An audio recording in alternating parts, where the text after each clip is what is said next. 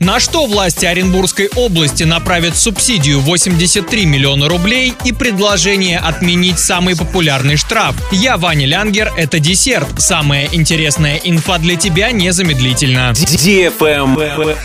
News. В следующем году в Оренбургской области активно начнут развивать внутренний туризм. На эти цели регион получил 83 миллиона рублей из федерального бюджета. Как сообщили в региональном министерстве экономического развития, инвестиций туризма и внешних связей, деньги направят на реализацию проектов по двум направлениям. Создание и или развитие пляжей на берегах рек, озер, водохранилищ и создание и или развитие национальных туристических маршрутов. Планируется, что средств хватит на 12 проектов. Для того, чтобы определиться, куда же вложить средства, Минэкономразвития Оренбургской области планирует провести конкурс для региональных предпринимателей. Отмечается, что участники должны заявиться на отбор уже с подготовленным подробным бизнес-планом и концепцией реализации проекта. Кроме того, земельный участок, на котором планируется проводить работы, должен находиться в собственности или арендоваться заявителем и иметь разрешение на реализацию данного проекта. Интересно то, что среди требований для участников есть пункт, который гласит, что подтвержденный объем частных инвестиций со стороны заявителя должен составлять не менее 50% от стоимости проекта. То есть правительство готово выделить лишь половину суммы суммы на реализацию проекта.